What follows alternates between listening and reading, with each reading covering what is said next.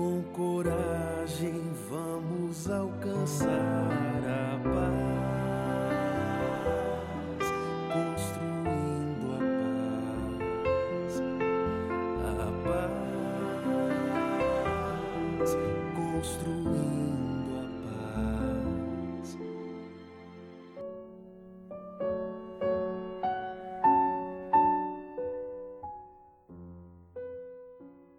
amigos, sejam bem-vindos a mais um episódio do nosso podcast Liderança Espírita para a Nova Era. O episódio número 14 tem por tema Respeito no exercício da liderança servidora. Meu nome é Vinícius Lousada, sou coordenador do nosso setor de formação de lideranças espíritas e estou aqui acompanhado do nosso querido irmão Antônio Nascimento, que peço que se apresente e faça a sua saudação nossa saudação, nosso abraço fraterno, caloroso a todos os nossos amigos e irmãos, em especial os da Seara Espírita, os dirigentes, os trabalhadores, ou aquele que tem um contato com esse material de liderança né, que serve para as nossas vidas. Nós estamos, Vinícius, meus amigos, é, contribuindo desde o início deste ano na vice-presidência doutrinária. Né? Estamos junto com essa atual gestão por um período, um mandato é, delegado pelo nosso movimento espírita, né, pela maioria das instituições espíritas do nosso estado, até 2021, um triênio. Né, Vinícius? Então estamos contribuindo e na nossa área da vice-presidência doutrinária, nós nós atuamos é, coordenando oito setores de áreas doutrinárias e mais uma assessoria, que é a nossa assessoria de arte, né? e a assessoria pedagógica também, que nós temos a contribuição da Márcia na arte e a Thaís na assessoria pedagógica. Meu amigo, vamos aproveitar então a tua estada conosco nesse episódio do nosso podcast e vamos te pedir para que faça a leitura da página de Emmanuel Caridade e Direito. Muito bem, essa página, Vinícius, nós encontramos no livro Escrínios de Luz, no capítulo 47, né? e Emmanuel na psicografia do nosso querido Chico Xavier. Diz o mentor: caridade e direito. Realmente, a caridade genuína começa no respeito que devemos indistintamente a todos os semelhantes. E esse respeito baseia-se invariavelmente no reconhecimento das necessidades naturais de cada ser que nos partilha a jornada. Necessidades que, diante da providência divina, se expressam por direitos que o Pai Todo-Poderoso nos confere a cada um. Não te esqueças de que os companheiros mais conturbados e mais infelizes encontram-se perante o Senhor, revestido de justas prerrogativas que não podemos olvidar em favor de nós mesmos. Assim é que o ignorante desfruta o direito de instruir-se. O delinquente reclama o direito de solver os próprios débitos ante a lei, tanto quanto o transviado conta com o direito de reajustar o próprio caminho, e o enfermo, de certo, goza o privilégio de receber adequada medicação. Indispensável estejamos dispostos a ajudar sempre ainda que o ignorante solicite decênios de sacrifício para educar-se, que o delinquente exija séculos para liquidar os compromissos a que se enleou, desprevenido, e que o transviado peça o concurso de longas dores para se tornar ao próprio roteiro e o doente reclame prolongadas torturas para recuperar-se. Não atenderás à divina virtude da caridade, sem que te consagres ao claro entendimento da vida, no abençoado labor do auxílio incessante. Seja onde for, estende os braços fraternos e faze-te o irmão de todos, que não haja ferida capaz de alarmar, nem erro alheio que te conduza ao desalento ou à condenação. Lembra o Cristo infatigável no amor a benefício de todos nós, desculpando-nos e soerguendo-nos dia a dia. E guardarás contigo a certeza de que somente respeitando a cada um, conforme as suas necessidades, e auxiliando sem distinção, é que adquiriremos para nós o direito da alegria e da paz, que nos fará detentores da luz celestial para sempre. Emmanuel sempre sábio, né, Antônio? O que que tu gostarias de destacar dessa página, amigo? Pois é, né, Vinícius? Ela é, realmente é muito profunda, né? Porque ele nos convida a um exercício de caridade, um exercício de empatia, né? E de ah, humildade também, para que a gente possa se aproximar daquele que ainda em algum aspecto da vida se encontra-se como um caído, né? Mas Emmanuel nos alerta, né, de que essa não é uma situação permanente, pelo contrário, por mais que ela perdure, ele fala até em séculos e nós sabemos que às vezes a renitência de um coração empedernido do orgulho, da vaidade, do materialismo, ele realmente pode conduzir uma alma a essa situação de um lento retorno ao caminho da luz. E Emmanuel nos lembra então da nossa tarefa de estender a mão, de estar próximo, né? E talvez seja um momento inclusive de autoanálise, né? Talvez em quais situações nós estejamos nos encontrando e ainda não tenhamos nos dado por conta de que somos necessitados também, né? Que é nosso comportamento, né? Às vezes de arrogância, de soberba, com quanto tenhamos conquistas em outras áreas, ainda mostra muita fragilidade no nosso coração, né? em especial para o líder, o líder que quer servir, aquele que tem a, a sua tarefa, a responsabilidade né? de organizar, de manter, de estruturar uma instituição espírita ou atuar no movimento espírita, né, Vinícius? Certamente, uma, uma mensagem muito oportuna à liderança. Porque não é estranho que, na condição de espíritos imperfeitos que nós estejamos, que nas nossas equipes de trabalho, nos incluindo evidentemente, nós tenhamos experiências de queda, de equívoco, de fuga do dever, dos processos de perturbação espiritual que se associam às nossas próprias dificuldades e que nos põem em equívoco. E a liderança precisa desse olhar compreensivo, talvez não no sentido né, de anuência com erro, mas de compreensão, como tu apontavas, da transitoriedade dessa circunstância que o irmão enfrenta.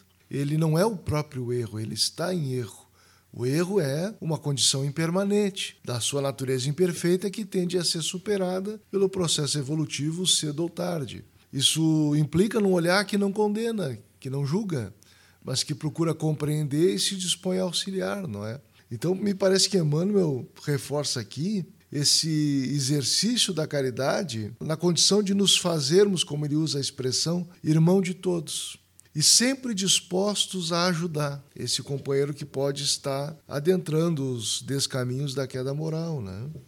Mas Antônio, sobre a liderança e a temática da honestidade, nós estamos estudando no nosso podcast o capítulo 4, o coração do líder. E hoje nós vamos focar aqui nas nossas reflexões em torno do item respeito. Respeito como essa ferramenta para construir relações de confiança e se estabelecer a delegação de responsabilidades. Eu gostaria que tu trouxesse aqui para os nossos amigos um pouco da tua trajetória no movimento espírita, elencando assim, na tua experiência, como é que tu vês essa questão do respeito, né, como ferramenta e como princípio mesmo do exercício da liderança nas nossas hostes. Perfeito, Vinícius. Essa é um aspecto uh, pontual e muito significativo para que o espírita, né, e em especial aquele que já se percebe como influenciando as outras pessoas e o seu meio ao redor, é, e identifica então um aspecto de liderança. Né? Nós iniciamos essa caminhada, foi em 89, quando em retorno após a nossa formação profissional em Santa Maria, Porto Alegre, para Santo Ângelo, a nossa cidade natal, e onde reunido com mais alguns companheiros, nós resolvemos fundar o Grupo Espírita Serra do Mestre, pois que tínhamos objetivos primeiro do estudo, né? o estudo sério, continuado, aprofundado da doutrina espírita, e um estudo também que fosse reflexivo e que pudesse efetivamente fazer com que as nossas atitudes gradativamente fossem é, sendo pautadas pela essa moral cristã e pelos ensinamentos né, que nós encontramos nessa filosofia libertadora que é a doutrina espírita no seu aspecto conceitual. Então, uh, agregando-se com um grupo, nós começamos a sonhar e fazer é, um, o, o, início da Casa Espírita, né, fundada em 3 de agosto de 89, e a partir dali começamos as atividades de exposição pública, evangelização e principalmente os estudos que chamaram muito a atenção da comunidade, pois que as pessoas queriam realmente conhecer, né, se apropriar de, de conhecimentos e de novos paradigmas que ajudasse elas no processo de autoconhecimento, de renovação íntima e da conquista da felicidade que todos nós almejamos. E, logicamente, um grupo foi se aproximando e querendo servir, colaborar. Né? E nesse aspecto de respeito, houve a necessidade de se identificar o potencial de cada um. E, lógico, como identificamos em nós mesmos as nossas imperfeições, a gente consegue às vezes identificar as fragilidades do nosso irmão. Mas o importante é ver a perfectibilidade, principalmente o empenho né, que ele faz para domar as suas más inclinações. E o grupo é, não pode prescindir de mãos, não pode prescindir de talentos, né, para que possa crescer e possa se estruturar. E então esse respeito a essas diferenças, mas também com um compromisso de trabalho, de renovação íntima e coletiva, é que a, a nossa estrutura lá no Ceará foi crescendo, né? E lógico, dando atenção a todo o processo de evangelização dos corações, iniciando pelas crianças, hoje desde os bebês, como é prática comum praticamente em grande parte das casas espíritas, mas atendendo o adulto, atendendo os que já estão numa idade um pouco mais avançada de experiência na vida e que também tem as suas particularidades, não esquecendo da fase juvenil também significativa. E isso foi fazendo então com que o grupo de trabalhadores, a força de trabalho, fosse aumentando e gradativamente atendendo aquela demanda é, intensa das pessoas que buscam o caminho para a luz. Né? Então a casa cresceu, hoje ela é, ela é muito conhecida né, por aqueles que é, gravitam na, na região em especial, né, ou que têm algum contato através do movimento espírita. Então, nós ficamos muito satisfeitos. E o respeito nas relações de confiança sempre foram muito significativos, para que a gente pudesse delegando as responsabilidades. E isso, logicamente, em nenhum momento nos isentou de, de dificuldades, de lutas na equipe, que são naturais, que é também oportuna a página de orientação da espiritualidade, né? mas sempre que isso tem o respeito no, nas relações, no entendimento, né? de às vezes fazer calar, como nos diz o Evangelho, as nossas susceptibilidades, isso constrói um clima que é, é, cria as condições para a espiritualidade investir, né, nos intuir, nos amparar, nos assistir e nos ajudar quando nós não conseguimos por nós mesmos resolver as, as situações, né, Vinícius? É muito oportuno pensar nisso porque não raro o nosso maior desafio é a compreensão mútua, né? Uhum. Sobretudo para que se estabeleça uma comunicação eficaz, para que as nossas equipes tenham compreensão de uma visão compartilhada pela liderança, um alinhamento às próprias diretrizes do movimento espírita. O diálogo é fundamental e a compreensão a partir do diálogo. E tu lembravas aqui que naturalmente a gente vai identificar entre nós, assim como identificamos em nós mesmos, dificuldades, né? as nossas mazelas espirituais, as nossas imperfeições. E tu falavas da necessidade de observar não a deficiência do companheiro que atua conosco na equipe, mas focar justamente no esforço que ele faz para domar uma tendência. E isso me faz lembrar uma página do Emmanuel, que nós já citamos aqui no podcast em outros episódios. É uma página chamada Olhar de Jesus, no livro Viajor e o Emmanuel se refere a como Jesus observava as criaturas. E ali ele chega a afirmar que Jesus não se detinha na sombra de companheiro nenhum. Parece que é justamente por essa via de trabalho que nós devemos caminhar, né?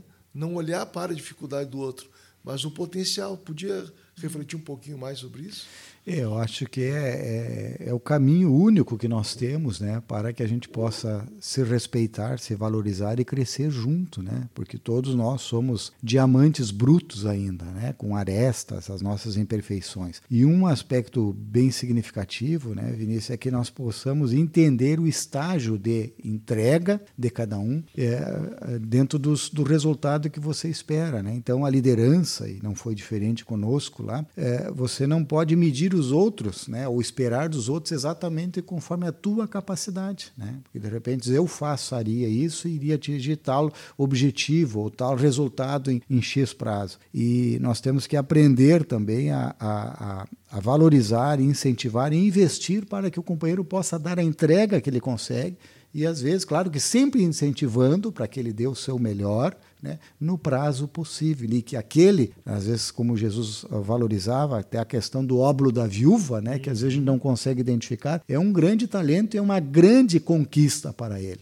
Né? É, às vezes não é, não é incomum, às vezes nós encontrar alguns companheiros que apressadamente julgam alguém que está num passo um pouco mais lento, que de repente não consegue dar o nível de entrega que se gostaria, né? e às vezes descarta e fica sozinho, ou acaba absorvendo as tarefas, né? se sobrecarregando para realizar uh, do seu jeito aquilo que o outro não consegue a atender a demanda de imediato. É claro que tem situações emergenciais necessárias e tem outras que tem que atender uma certa programação. E aí nós, inclusive, perceber que nós temos que é, é, trabalhar essa ansiedade pelo bem para que a gente saiba esperar o tempo de Deus, né? o tempo de germinação no coração de cada criatura e que essa caminhada em conjunta é fundamental. E às vezes nós somos o jardineiro ali que tem que ficar esperando, né, torcendo para que a semente germine, para que ela cresça e que ela tenha o seu tempo de maturação.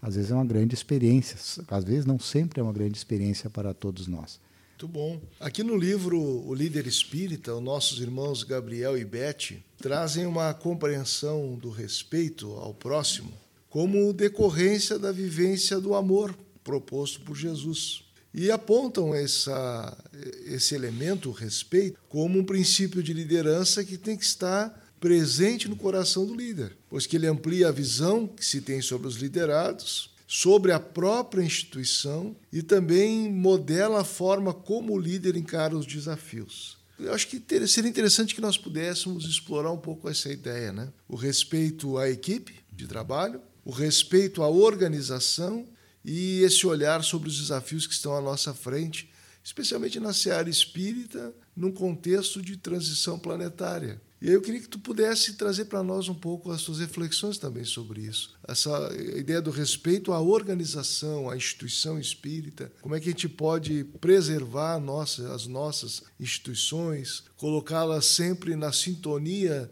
do Evangelho e da missão do Espiritismo nas nossas terras, e também um olhar que nós podemos ter sobre os nossos desafios, né? talvez até respeitar os desafios, né?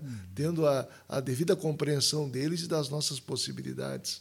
E nós identificamos, né, Vinícius, que houve um crescimento muito grande no nossa, na nossa organização do movimento espírita, organização do movimento federativo, das lideranças, exatamente por esse investimento nessa, eh, eh, digamos, treinamento e qualificação das nossas lideranças, que já vinham com certeza, com muito empenho, fazendo o seu melhor, mas agora de uma forma didática, metodológica, com informações que é, a, ajudam a ampliar o entendimento e o, e o caminho, isso tem se concretizado, né, Vinícius? Lógico que todo um movimento e toda organização ela precisa de regramentos, né? ela precisa de acordos, ela precisa de combinados que precisam ser é, cumpridos para que em sociedade nós possamos, e aí seja a sociedade no nível que nós nos inserimos, a sociedade na casa espírita, a sociedade no grupo espírita, na evangelização, a sociedade no nosso órgão de unificação, a sociedade nos outros âmbitos do nosso movimento federativo estadual e inclusive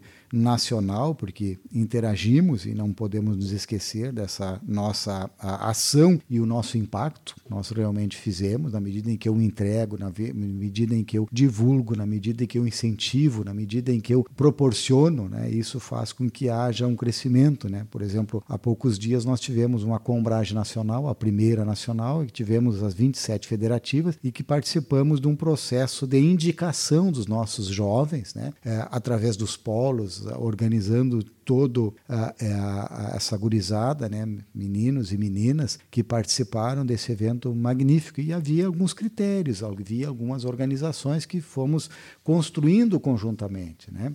Da mesma forma, estamos nos preparando agora para, no próximo dia 21, fazer a nossa primeira conferência espírita da juventude do, do, do Rio Grande do Sul, que vai acontecer aqui na nossa federação, para reproduzir a nossa compragem. Para tudo isso, há essa necessidade dessa organização, desse acordo né, e dessa interação entre as nossas lideranças. Isso vai fazer com que nós possamos trabalhar né, mesmo dentro de critérios que às vezes são limitadores, que eles são consensuados que aparentemente é um limite, ele pode ser é, rígido, mas ele é colocado dentro de uma lógica, dentro do bom senso e sempre com a, a afetuosidade, sempre com doçura, né? nunca de uma forma digamos assim, que é, é, seja uma prepotência, que seja algo que não esteja um embasamento lógico adequado, que seja a vontade de A, de A, B ou até de um grupo, né? Sempre uma situação consensuada e que fique é fácil de nós entendermos, de percebermos, né? E inclusive que ao, ao longo da dinâmica da, da vida e da ação e do passar do tempo do, das ações do movimento espírita, eles vão ser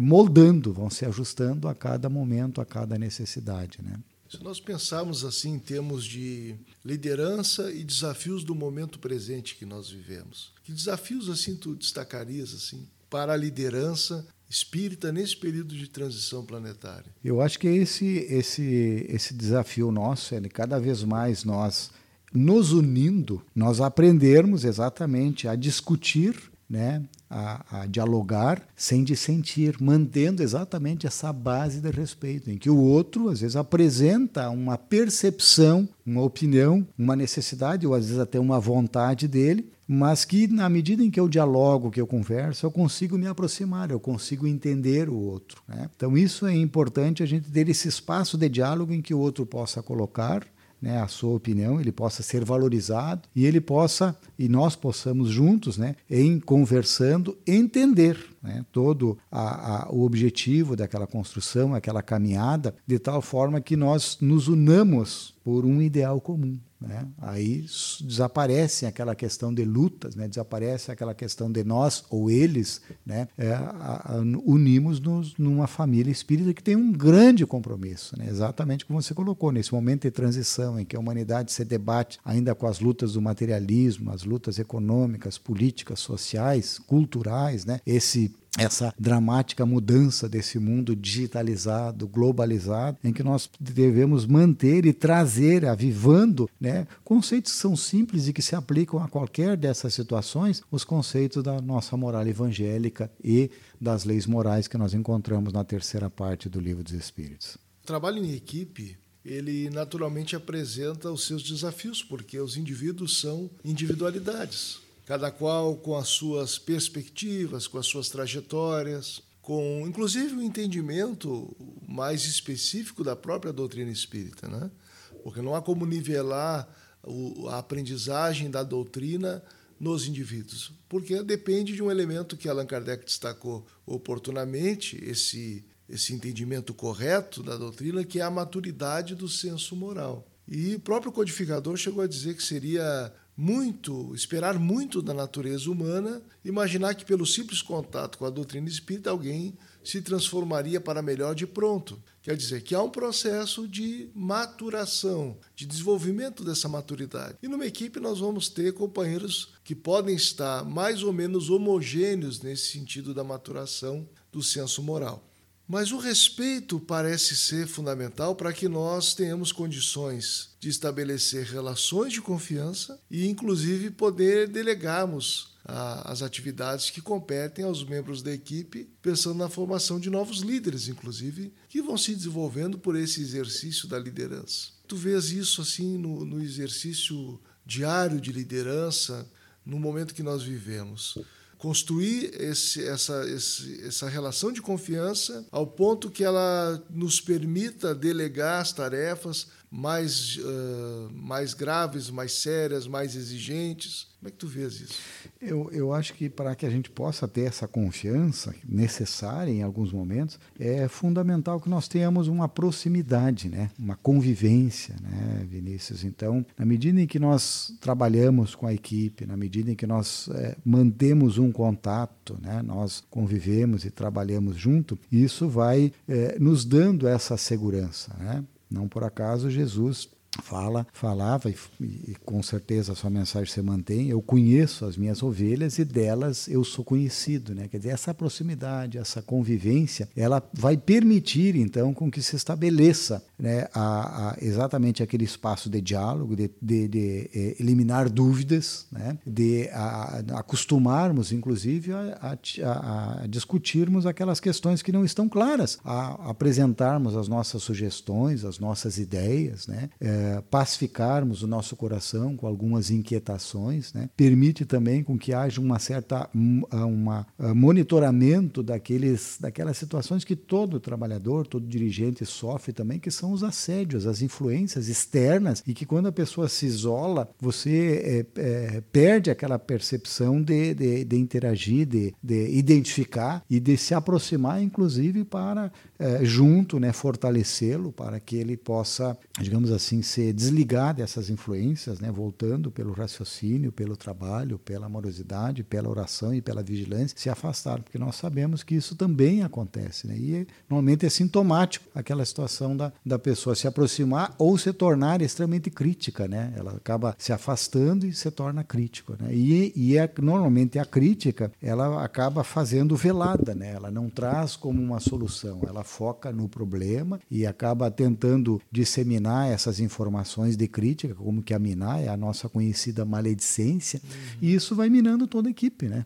Então, a, a, proximidade vai fazer com que você possa identificar e tu tenha aquele espaço para você tirar a tua dúvida, a tua angústia e ter um momento de, de, de, de contribuição e de reflexão sobre a oportunidade e a validade daquela contribuição, né? que nem sempre vai ser do jeito que eu gostaria, né? porque às vezes é a minha visão e que precisa ser aprimorada. Né? Por isso, o diálogo, por isso a equipe, né, para que não tenha em nenhum momento uma decisão monocromática. Normalmente quando há uma decisão, né, chega numa situação assim, numa decisão individual, ela ela ela que falhou o consenso na equipe, né, e tem muito mais chance dela ser equivocada, né?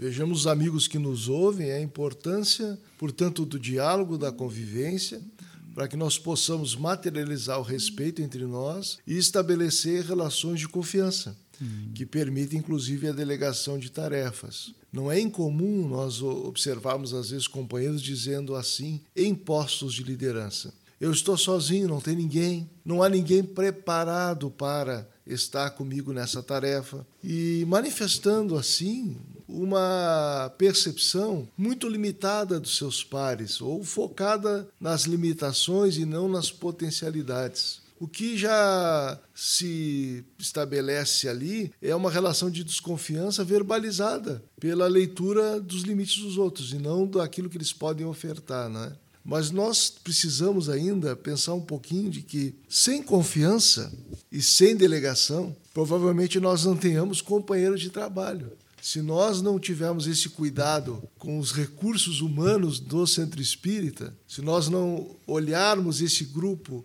com uma certa amorosidade, esse respeito, essa sensibilidade, nós corremos o risco de daqui a pouco ter que fechar as portas da, da agremiação ou eliminar algumas frentes de trabalho e talvez estabelecer frustrações que nós vamos levar por um longo prazo aí conosco. Como é que a gente pode fazer para não, não deixar de destacar isso mais uma vez, para enxergar esse lado bom das pessoas? Como é que o, qual é o exercício que o líder precisa ter, o que ele pode ter, o que tu já percebeste na prática, que ajuda a enxergar nos companheiros mais os potenciais do que os limites, sem sermos ingênuos naturalmente, mas também não desperdiçarmos talentos. Porque uh, não, não é incomum nós ouvirmos assim alguns irmãos dizendo: olha, vou esperar Fulano amadurecer, a tarefa tomar mais corpo diante dele, aí um dia eu delego, eu entrego, eu chamo a, a colaboração.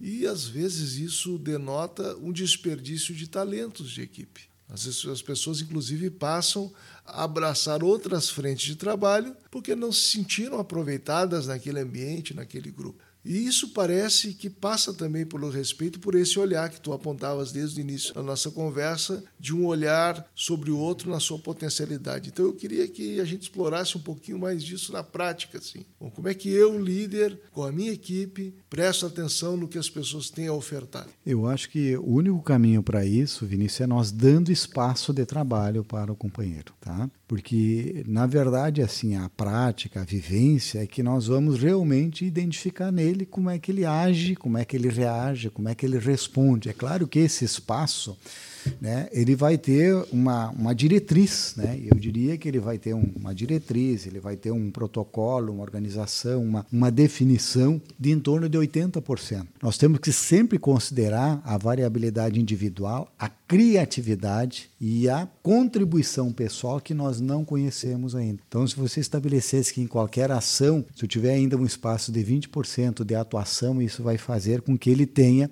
flexibilidade, ele possa resolver problemas. É claro que nessas ações né, é, podem surgir algumas situações desafiadoras, podem. E aí o líder dando espaço, né, não largando simplesmente sem ter um controle, sem ter um acompanhamento, sem ter uma, uma visão à distância, uma visão de acompanhamento, eh, que seria eh, uma receita para o caos, para o separativismo, para uma, uma, uma dificuldade no próprio processo de construção, e não seria uma construção coletiva, mas seria uma, uma digamos, um sorteio e cada um vai fazendo o que quer. Não. É, há uma diretriz e essa pessoa, não, o companheiro vai a, ah, ter a oportunidade, então, de cumprir aquilo e com uma certa, digamos assim, oportunidade de usar os seus talentos pessoais, que às vezes nós não identificamos. Então, nessa vivência é que nós vamos identificando o potencial do outro. E, inclusive, né, com a liderança atenta, fraterna, né, afetuosa, né, dando os feedback positivos e os corretivos necessários. Né? Na medida em que eu estabeleço esse canal, né, a, o, o, liderado ele não vai é, identificar no líder alguém que nem está obstaculizando, mas alguém que ele está permitindo que ele cresça também.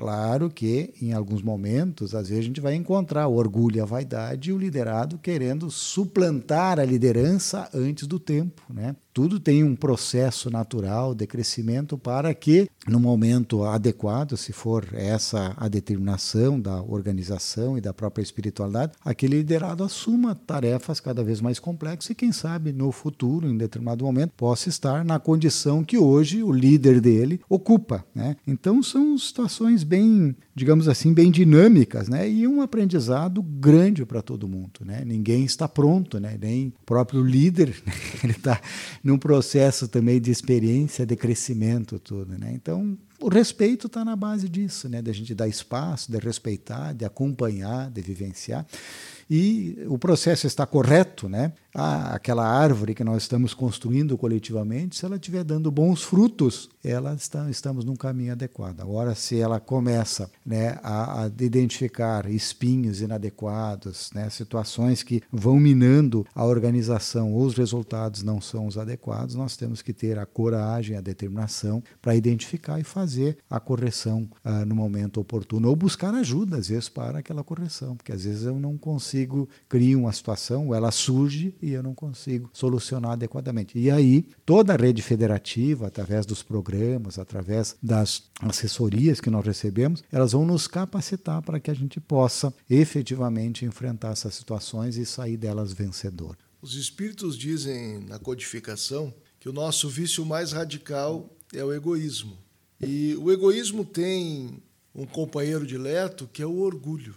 E nessa condição evolutiva que nós estamos, de espíritos imperfeitos, o orgulho também se apresenta naquela expressão do personalismo, no culto ao eu, na exagerada apreciação de si mesmo e, por consequência, a ignorância dos valores da equipe e um certo desrespeito pelo trabalho daqueles que jornadeiam com o indivíduo personalista as experiências realizadoras do bem. Como é que a liderança espírita lida com o personalismo? Muita prece, muito trabalho. É, essa, essa é uma situação também que sempre nos desafia, né, é, Vinícius? E eu acho que, hum, primeiro, o personalismo ele precisa, sim, ele precisa ser, é, digamos, ter é, campo de trabalho, de espaço, tudo, né? Então, nós precisamos primeiro identificar e valorizar, dar essa segurança que a pessoa vai ter espaço, tá? Mas que esse espaço e esse resultado do nosso trabalho será muito maior se nós ampliarmos os braços, se nós ampliarmos os talentos, né? E que né, nessa nesse grupo a pessoa vai ter oportunidade, né? Vai ter oportunidade sim, tá? E lógico, a partir do momento em que ela uh, se dispõe né, a empregar os seus talentos na qualidade que ela imagina, e que às vezes o personalismo é, é, é eivado desse orgulho, desse egoísmo, ele acha que consegue fazer mais e melhor, que às vezes não tem tempo para esperar com os outros, ele precisa ser, é, digamos assim, é, convencido, identificado de que o trabalho conjunto ele vai fazer com que nós possamos uh, atingir resultados e ampliar né, a, a sua zona de alcance muito maior. O importante é nós identificarmos a, a, a, situação aonde essa pessoa pode contribuir, o seu talento, né? a sua, os seus potenciais, aonde ele pode contribuir. E construindo dentro da equipe ali né, um, um canal de diálogo, um canal de respeito, um canal de, digamos assim, de, é, de construção ali que gradativamente vai se tornando coletiva e a pessoa com certeza vai identificando que ela está empregando os seus talentos, que ela está servindo e que ela pode realmente não se anular no grupo, mas ela pode somar-se ao grupo para que possamos multiplicar. Os caminhos sozinhos, solos, né, eles são extremamente perigosos, né, Vinícius? Porque a pessoa pode se equivocar e estando sozinha, não tem às vezes ninguém que possa alertá-lo, né? E às vezes ela só vai identificar isso quando o processo já está bastante avançado e aí a queda, às vezes, ela é muito muito preocupante e desafiadora para a recuperação. Até porque a solidão impede o feedback dos companheiros Exato. de trabalho, impede o exercício de humildade e favorece os processos de perturbação espiritual. Perfeitamente. Eu queria que nós falássemos um pouquinho mais daquele caso que nós vimos comentando no início, que é a condição do companheiro de equipe que cai, que tomba diante dos desafios, que abandona a tarefa, que, enfim, estabelece para si um roteiro que não aquele programado pela espiritualidade amiga, para que ele contribua com a seara espírita cristã, para que ele edifique junto aos companheiros o combate ao materialismo e a formação de uma mentalidade cristã como se propõe o trabalho no movimento espírita, nacional e internacional. E o Espírito Cepé, numa página que consta no capítulo Lideranças no Além, do livro O Líder Espírita, diz o seguinte: eu vou ler um trechinho aqui uhum. para nós. O título da mensagem é Quando cai um soldado. Olha para o lutador que tombou e verás a ti mesmo tantas vezes impotente para continuar, exausto quando todos te pensam gigante. Recolhe teus bravos. Uma luta perdida não compromete a guerra perene contra as hostes do mal que se aninha em nós, a menos que entregues aos seus tentáculos os nossos contendores nas horas difíceis que te experimentarem. Que convite interessante nos faz o Espírito Cepé, não é? Me parece que aqui há uma expressão também do respeito, de nós olharmos aquele companheiro tomba ou que adota a postura da dissensão, que rompe os laços afetivos e de trabalho, como alguém em fragilidade momentânea, assim como nós também temos e já tivemos as nossas fragilidades. E essa página de Cepé me faz lembrar uma fala de Jesus no livro Boa Nova, psicografado por Chico Xavier, em que o Cristo diz: que os homens são mais frágeis que perversos. Eu acho que nós poderíamos pensar um pouco o respeito, esse princípio da liderança que tem que estar no coração do líder espírita, como também um exercício desse olhar sobre o companheiro que tomba, como alguém frágil, mas a fragilidade como algo que é impermanente, transitório. O que tu pensas a respeito? Isto, eu acho que é a,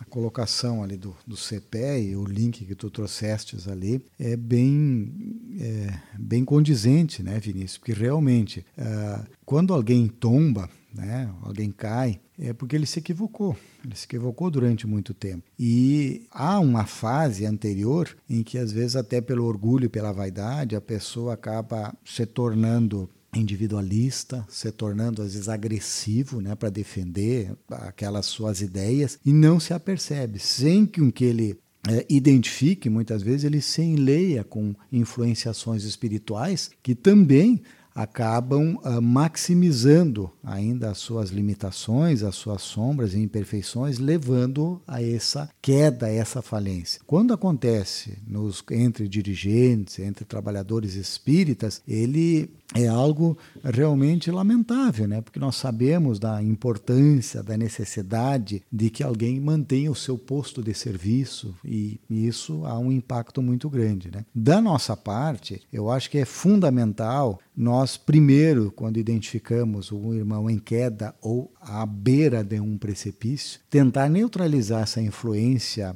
perniciosa que ele está recebendo pela prece pela vibração, porque às vezes num determinado momento o senso de razão está embotado e às vezes a lógica, o raciocínio ele não é recebido. Muitas vezes busca-se o isolamento, né, ou grupos afins para que como criar uma uma, uma zona de defesa, né? e não é incomum os afins se, se aproximarem e, entrarem em luta né? com relação a, aos, aos, a, aos que pensam diferente e aí sem se aperceberem sendo joguetes da, da mão da espiritualidade, né? na influência da espiritualidade, para causarem é, dificuldades, espalharem a cisânia e o conflito e eventual desunião no seio do movimento. Né? Então a nossa vibração, envolvê-los em vibração oração, em prece, para que eles, é, é, digamos, manter, sejam mantidos no nosso pensamento, que nós não o abandonemos caídos à beira da estrada. Mas, como Cristo sempre também priorizou, é, determinando que o nosso livre-arbítrio ele é inderrogável, há necessidade de que esse irmão né, em erro, ele é, se permita buscar a ajuda abrir-se, porque se não tiver essa abertura, não vai haver a possibilidade para uma reflexão profunda, para desenvolver sentimentos de humildade, sentimentos de arrependimento e não de culpa, mas de compromisso com a mudança e uma busca para o, o reerguer-se. E isso há que haver uma transformação interna bem profunda. Enquanto ele não se propõe ou ela não se propõe a isso, não se tem muito o que fazer, né? E aí sabemos que a dor, né, a dor que acontece nesses casos, ela é a companheira desses nossos irmãos e muitas vezes demora um certo tempo tentando transferir essa dor para alguém que é, identificou como um adversário e acha que aquele ferimento, aquelas dores morais que eles vivenciam, que foram causadas por terceiro. Né? Então, é aquela situação que nós identificamos e que Emmanuel nos coloca que às vezes alguns companheiros ficam séculos até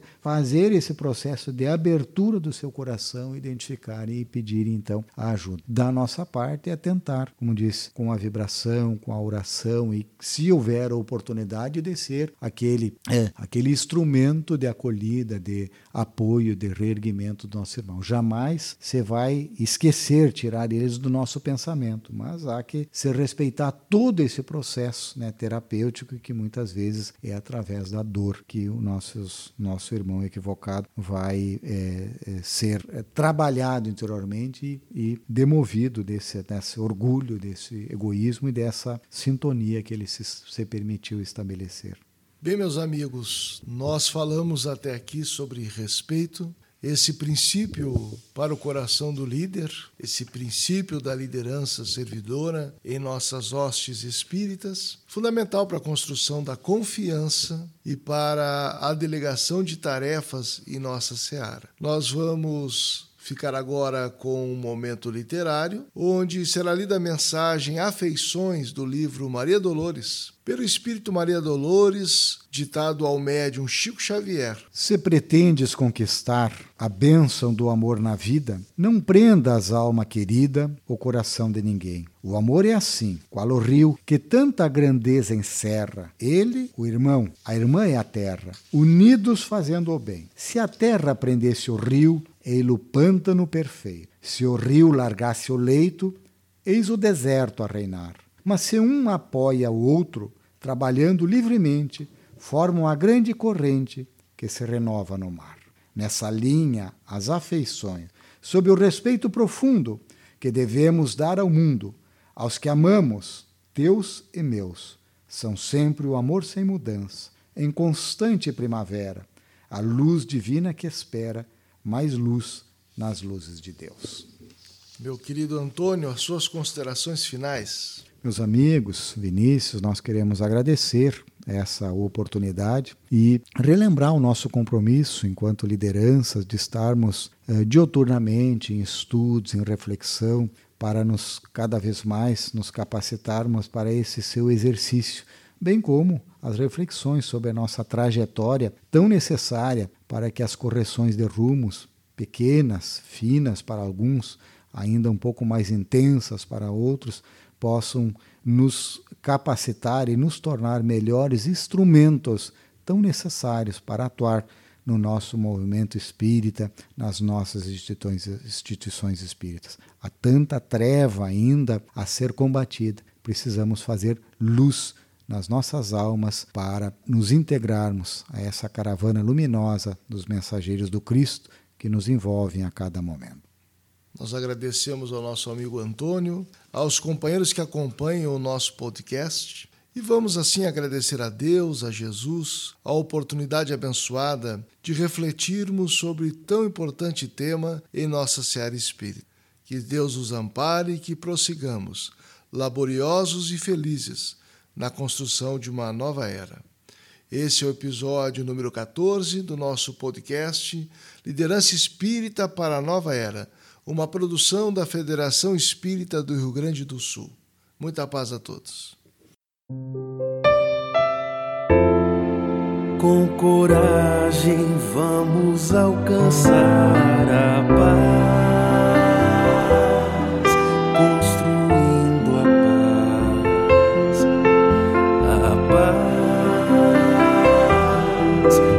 monstro.